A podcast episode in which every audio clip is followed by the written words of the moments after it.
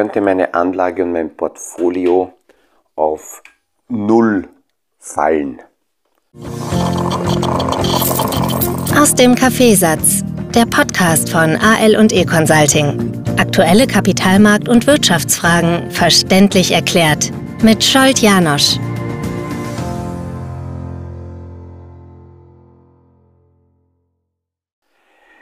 Das ist eine an sich sehr simple, einfache Frage, die aber, so denke ich, sehr viele Anleger beschäftigt und viele ähm, trauen sich die Frage nicht, auszu nicht auszusprechen. Aber die Frage ist so im, im Hintergrund und deswegen will ich das heute ansprechen. Es gibt mehrere ähm, Faktoren an den Märkten und welche mehrere Parameter, die zeigen, was einerseits passieren müsste, damit Anlagen auf Null fallen und ähm, was so die Rahmenbedingungen dafür wären, damit das passiert. Damit die Anlagen auf Null fallen, muss sehr einfach gesprochen eines passieren. Es müssen ausschließlich Verkäufer in diesem bestimmten Segment da sein und auf der anderen Seite keine Käufer. Dann gibt es ja keinen Markt, dann gibt es ähm, keine Preise und dann kann die Anlage, äh, die Wertanlage null sein. Im Kryptobereich sehen wir derzeit, was, wie, wie es dazu kommen kann, dass Werte komplett fallen. Genauso wie wir es jahrelang gesehen haben, dass dort die unterschiedlichen Tokens gestiegen sind. Warum sind die gestiegen? Naja, weil einfach Nachfrage da war, Kauf da war. Das hat noch nicht bedeutet, das wollten nur viele so nicht hören, dass diese Coins, die Tokens unbedingt einen tatsächlichen Wert darstellen. Sondern alles, was stärker nachgefragt wird, wo mehr Käufer sind als Verkäufer, ja, dann steigen die Preise. Und jetzt, wo die Verunsicherung in diese Thematik reingekommen ist, besteht äh, Verkaufsdruck. Äh, diejenigen, die äh, langfristig äh, oder, oder als Anhänger der Idee, nennen wir es so, äh, festhalten, die äh, versuchen noch Verkaufswellen nicht auszulösen, indem sie sagen, nein, nein, langfristig bleiben und, und halten. Aber im Zusammenhang mit der großen FTX-Pleite ist auch noch ein Hack passiert. Da sind etliche Millionen ähm, äh, äh, Ethereum gestohlen worden. Und es ist immer die Frage, was dann derjenige, der das gestohlen hat, damit vorhat. Langfristig behalten eher nicht, sondern ähm, ja, Stück um Stück langsam eher diese, diese Tokens verkaufen. Die werden auch jetzt nicht unbedingt sofort verkauft, indem sie in Dollar oder in Euro gewechselt werden an klassischen Märkten, sondern äh, die werden eher im Moment, das ist zumindest zu beobachten, da gibt's äh, technische Datenanalysen, die man im Hintergrund sieht. Und jetzt am vergangenen Sonntag ist äh, in einer großen Welle zum Beispiel, in drei großen Wellen, so eine Ethereum-Verkaufswelle gestartet worden und das ist in Bitcoin äh, getauscht worden oder es wird überwiegend in Bitcoin getauscht. Warum? Naja, weil äh, Bitcoin doch größer ist, liquider ist, dort wird mehr gehandelt und da ist dann all along die Gefahr, dass man äh, aus der Anlageklasse nicht rauskommt, geringer als zum Beispiel bei Ethereum. Deswegen wird im ersten Schritt einmal gegen Bitcoin getauscht und dann möglicherweise komplett rauszugehen. Und das ist auch bei den klassischen Anlagen eine ganz wichtige Frage. Wie gesagt, wie, was müsste passieren oder welche Situation müsste auftreten, damit keine Käufer da sind? Und diese Frage ist für mich als Anleger immer wieder wichtig, die Portfoliozusammenstellung anzuschauen und zu sehen, welche Unternehmen, welche Industriesparten sind in meinem Portfolio drinnen wenn überwiegend Unternehmen und Industriesparten drinnen sind, die unsere tägliche Lebenssituation abbilden, egal welche wirtschaftlichen Rahmenbedingungen da sind. Das heißt, Nahrungsmittel, Wohnung, Energiethemen, dann ist hier die Wahrscheinlichkeit, dass es zu einem kompletten Ausfall kommt auf der Käuferseite, eher gering. Diese, es gibt viele Bereiche, die sind auch systemrelevant und wenn gar nicht anders, dann tritt bei systemrelevanten Anlageklassen der Staat auf oder alles, was unser gesamtes Zahlungssystem betrifft, können die Notenbanken hier auftreten. Das sehen wir immer wieder. Und nochmal zurück zu den, zu den Kryptos. Dort sehen wir, dass das eine sehr schmale äh, Nische ist, eine, eine Technologie und ein Bereich, der durchaus ähm, ja, gewachsen ist, aber diese Systemrelevanz heute nicht mitbringt, damit hier große entweder Staaten oder Zentralbanker auftreten und hier äh, hineingehen. Ich habe auch die Frage gestellt bekommen, auch bei Kryptos, naja, was ist mit Staaten wie El Salvador oder äh, in Afrika gab es einige Länder, die äh, Kryptos eingeführt haben als äh, Zahlungsmittel.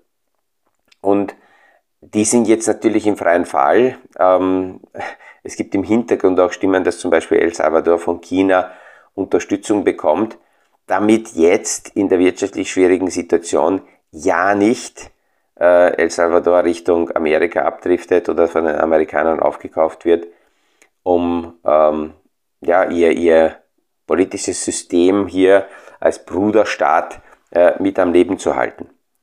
Also diese Frage ist immer wieder ganz wichtig, mit der muss ich mich als Anleger auseinandersetzen. Was habe ich in meinem Portfolio? Warum habe ich diese Themen drinnen? Und es ist natürlich auch eine eigene Glaubens- und Überzeugungsfrage, ob ich in irgendeinem Markt sehe, dass zukünftig hier äh, entsprechende Stabilität und Wachstum auch abgebildet werden kann. Es gibt immer wieder Menschen, die mir die Frage stellen, warum soll ich eine Position oder irgendein Segment in mein Portfolio hinein kaufen, wenn hier die Kurse jetzt über ein, zwei Jahre gefallen sind. Und da höre ich dann raus, dass die Person sagt, naja, aufgrund der Vergangenheit glaube ich nicht daran, dass das wieder steigen wird. Die Schwierigkeit ist, wenn jemand davon überzeugt ist, ähm, die Person jetzt komplett vom Gegenteil zu überzeugen, ähm, ich, ich lasse es meist dann so stehen, wenn so ist, auch wenn die wirtschaftlichen Hintergründe, auch in die Logik klar sagt, wenn ich mit einer gesamten Region zu tun habe, nehmen wir einen Investment vorher, der eine bestimmte Region abbildet, ähm, aktuell die Region und auf die Zukunft gesehen stärker wächst als zum Beispiel Europa oder Amerika oder andere Bereiche in der Welt, dann sehe ich, dass dort deutlich mehr Innovation passiert, deutlich mehr Kapital hinfließt, deutlich mehr ähm, Kaufkraft vorhanden sein wird. Ähm, also diese Region einfach wächst. Nur weil jetzt in der Vergangenheit aufgrund von unterschiedlichsten Parametern dieser Markt, diese bestimmte Region gefallen ist, ähm, heißt es nicht, dass es Richtung Null komplett wegfällt, aber es ist wie immer eine Glaubensfrage, ob ich überzeugt bin als Anleger, dass dieser Bereich, diese Region wieder wächst. Wenn dann Parameter sich drehen und die Kurse steigen, und es gibt leider viel zu viele Anleger, die erst dann sich wieder bewegen und sagen, ja, ich kaufe diese Bereiche ein, weil das jetzt in den letzten Jahren gestiegen ist. Ähm, da muss ich immer sehr, sehr lange denken, um mögliche nächste Wellen auszusitzen weil in der Tiefsphase zu kaufen ist ganz, ganz schwierig. Das muss ich immer wieder dazu sagen. Wenn Kurse tief sind, dann muss ich ausschließlich nach vorne schauen, um in irgendeinen Bereich hinein zu investieren, weil ich muss mir die Frage stellen, dass von heutigen Niveau weg, wie, wie vom heutigen Niveau weg die Zukunft aussehen kann in diesem bestimmten Segment. Und ähm, die Kurse sind ja nicht deswegen gut, weil alle das positiv sehen. Die Kurse sind nicht deswegen äh, äh, äh, tief, weil weil alle so begeistert sind, dass jetzt die Zukunftsaussichten gut sind, sondern die Kurse sind niedrig, weil die Stimmungslage und möglicherweise auch die Meinung zu bestimmten Märkten ähm, negativ ist und deswegen fallen die zurück. Und das bleibt mir als Hausübung, als Anleger, mich damit auseinanderzusetzen, um die Frage zu stellen, wie viel ist nur Hysterie, wie viel ist Massenbewegung, wie viel ist Psychologie und kann ich es mit Fakten für mich äh, so zerlegen, dass ich dann eine Entscheidung treffen kann. Heißt nicht, dass ich immer investieren muss, sondern dass ich das so für mich zerlege, dass ich eine Entscheidung treffen kann. Und dann aber in meinem Portfolio äh, ganz entspannt und in, äh, mit Ruhe diese Position behalten kann und nicht permanent zwischen Hoffnung und Panik hin und her schwinge. Ähm, mein Kaffeesatz heißt zwar aus dem Kaffeesatz, ist aber bewusst mit einem Augenzwinkern gewählt, weil ich natürlich das nicht für richtig halte und das auch versuche zu vermeiden, hier als Kaffeesud-Leser irgendwelche Prognosen abzugeben. Nein, ähm, in Wahrheit wissen wir nicht, welche Faktoren werden die Märkte morgen, übermorgen beeinflussen. Es gibt etliche Faktoren, die wir kennen, aber es gibt sehr viele unbekannte Faktoren, die dann eine Wirkung haben werden. Und ich kann diese Faktoren entspannt auf mich wirken lassen, wenn, ähm, wenn ich in Ruhe und solide mein Portfolio aufgebaut habe. Ähm, es gibt ja Gedanken, da habe ich gestern schon ganz kurz erwähnt, äh, von einzelnen Investmenthäusern, die sagen, wir werden eine Abkühlung bekommen, wir werden die Inflation zurückfallen sehen, ohne dass es zu einer Rezession kommen muss. Ohne dass der Arbeitsmarkt komplett zusammenbricht und kollabiert. Wenn wir uns das näher anschauen, dann fallen derzeit sehr, sehr viele Basisbereiche äh, radikal nach unten. Allein wenn wir die sogenannten Frachtkosten, die Containerkosten uns anschauen, dann sind die seit dem Hoch im Jahr 2021, das war Anfang des Jahres, sind die Raten um mehr als 80 Prozent gefallen und sind derzeit auf dem Level von ja, 2019.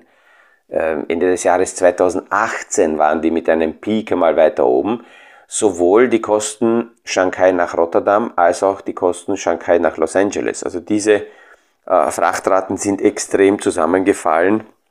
Das war mit ein Grund vor einem Jahr, warum die Inflation nach oben gegangen ist. Das gleiche spielt sich auch ab. Äh, auch in Europa sind Zahlen rausgekommen, dass zum Beispiel in Deutschland im Produktionssektor, wenn es darum geht, in der Autoindustrie die Zulieferer zu bewerten. Auch dort sind die Preise von etwa plus 8% inflationär auf Jahresbasis komplett zusammengebrochen und sind aktuell bei minus 4% zum Vorjahr. Das heißt, es dreht sehr, sehr viel in diesem Bereich. Das heißt aber nicht, dass jetzt Halligalli und Party ausbricht, weil jetzt keine Rezession kommen würde. Die Abkühlung im Umsatz, die Abkühlung bei den Renditen wird kommen und das ist in Wahrheit auch das, worüber wir hier immer wieder sprechen dass die Konsumenten endlich beginnen sollten, nicht mehr nur Partys zu feiern und über ihre Verhältnisse zu leben, sondern auch weniger zu konsumieren. Das wollen die Notenbanker sehen. Das ist ein Faktor, um die Inflation zurückzufahren. Nur, das hat natürlich auch einen Nachteil, wenn wir weniger konsumieren, heißt es, dass die großen Unternehmen, die darauf ausgerichtet sind, uns mit Waren zu beliefern, dann äh, Umsatzprobleme bekommen. Und wenn sie Umsatzprobleme bekommen, dann ähm, äh, gehen die Gewinne, die Margen zurück. Es ist immer die Frage, wie schnell können Sie reagieren, wie schnell können Sie Kosten senken, um äh, die Margen dann trotzdem halbwegs im Griff zu halten.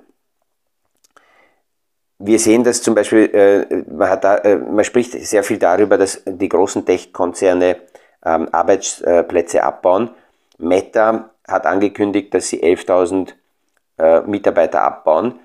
Sie haben aber in diesem Jahr insgesamt 44.000 Arbeitsplätze geschaffen. Das heißt, es ist eigentlich nur eine Feinjustierung. Google hat angekündigt, dass sie neue Bewertungsmethoden, Bewertungsmethoden, wie ihre Mitarbeiter arbeiten, wie effizient sie sind, einführen werden, um nicht effiziente Mitarbeiter schneller äh, entfernen zu können. Und es klingt zwar sehr hart, wenn man das so mit dem Arbeitsmarkt bespricht, aber das ist das amerikanische System. Bei uns in Europa sind die Mitarbeiter sicherlich deutlich stärker geschützt. Man kann nicht so schnell jemanden einstellen und dann wieder gleich entlassen. Und deswegen sind ja die europäischen Unternehmen auch deutlich unflexibler, sowohl bei äh, Mitarbeiter neu einstellen, als auch dann in der notwendigen Re Reaktion, wenn die Umsätze nach unten gehen, sofort reagieren zu können. Das Spannende ist, wenn so die Prognosen rauskommen, dass die Umsätze zurückgehen werden, damit die Gewinne der Unternehmen gefährdet sind, dann äh, sitzen ja die Unternehmen nicht da und lassen das auf sich zukommen, sondern im Normalfall reagieren sie. Und es ist ja nicht mehr die Frage, wie schnell können die Unternehmen auf solche Warnungen reagieren. Ähm, da kommt eine Warnung raus, die Gewinne könnten zurückgehen, wenn die Unternehmen nicht reagieren. Dann reagieren sie mit Entlassungen oder Kostensenkungsprogrammen. Die Situation wird wirtschaftlich möglicherweise sogar besser. Jetzt haben sie die Kosten runtergefahren, die Umsätze sind besser und damit sind die Gewinne besser. Und das ist etwas, was dann wieder für den Kapitalmarkt positiv ist und für Stabilisierung sorgt. Ähm, bei den, bei den äh, Unternehmen, die, die abbauen, äh, sticht da immer wieder das, äh, äh, Twitter raus. Das ist sehr interessant, weil ähm, Twitter, der Elon Musk angekündigt hat, dass er sehr viele Positionen abbauen wird, sehr viele Arbeitsstellen. Das war auch ein Teil seines Deals. Damit er die Mitfinanzierer, Mitinvestoren bekommt, hat er einen Plan vorgelegt und dort hat man schon rauslesen können, dass er mehr als 50 Prozent oder circa 50 Prozent der Mitarbeiter abbauen will, um Twitter effizienter zu machen. Das Interessante ist, dass im Moment diese Abbauprogramme bei Twitter eine Eigendynamik bekommen und innerhalb eines Monats nur, jetzt in November, Oktober auf November, sind die Mitarbeiterzahlen um 65 Prozent gefallen. Die sind vorher schon gefallen und jetzt noch einmal. Alleine Anfang, ähm, äh, wie war das? In, in Oktober gab es bei Twitter noch 7.500 Mitarbeiter. Anfang November waren es 3700.